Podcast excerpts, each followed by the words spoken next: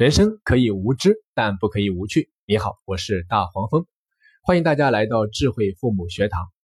在咱们中国式的家庭里面，我们经常会看到这样的现象：因为生活习惯的不同，或者抚养孩子的方式等问题，妻子经常会和公公或者婆婆发生一些冲突和矛盾。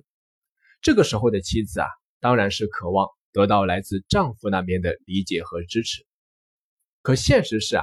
丈夫通常会告诉妻子：“你看，他们都是老人家了，有些事情你忍一忍就过去了。”可事情当然没有那么简单。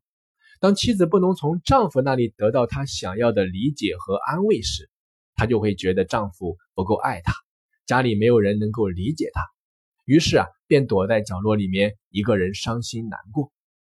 有可能这些事情儿子刚好看在眼里，他会走上去告诉妈妈。他说：“妈妈，你别难过了，不是还有我吗？我会一直陪在你身边的。”下一次当类似的情况再次发生时，儿子有可能同样会走上去告诉妈妈：“他说，妈妈，你别难过了，我已经长成男子汉了，我会保护你的，我不会让任何人欺负你的。”这也在无形当中激起了儿子保护母亲的使命，会将母子二人捆绑得更加紧密。同时啊。因为对整件事情来龙去脉的不了解，也在将父子的关系推向边缘化。这样的情况有可能会时常发生，一直持续到孩子长大成人。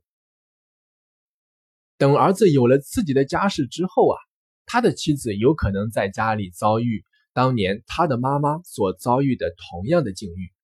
而当妻子跑来向自己倾诉时，儿子又通常会告诉妻子。你看，我的妈妈把我拉扯大，多么的不容易，她吃了那么多苦，这样的小事你就不知道忍一忍吗？于是啊，当年那一幕又再次重演了，他的儿子会再次变成妈妈的保护使者，同样也会把他和儿子的父子关系搞得越来越紧张。当然，我只是拿男孩版本举了个例子，同样的事情，女孩版本也是一样的。所以说啊，这样现象的发生，容易让孩子从小在心里面就种下一颗梦想的种子。我要保护妈妈，我要保护爸爸。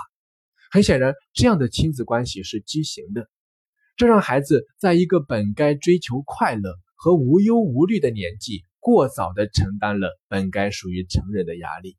他们看到的更多是吵骂，是悲伤，是哭泣。很多孩子甚至会说。既然你们关系这么不好，为什么不离婚呢？更令人感到悲哀的是，在这样的情况下，很多父母通常会告诉孩子：“我们之所以没有离婚，都是为了给你创造一个完整的家呀，孩子。”所以啊，大黄蜂给到大家的建议是：不要让孩子变成你情绪发泄的受害者，这样的事情最好不要让孩子牵连其中。即便你真的忍不住想要告诉孩子，也请你一定跟孩子这样说：“这是老爸和老妈之间的事情，我们自己会处理好。谢谢你，宝贝，谢谢你愿意听我倾诉，但我不需要你帮忙，我可以自己处理好。这才是一个智慧的爸爸或者妈妈应该做的。”好的，本期节目就到这里。你好，我是大黄蜂，我们下期再见。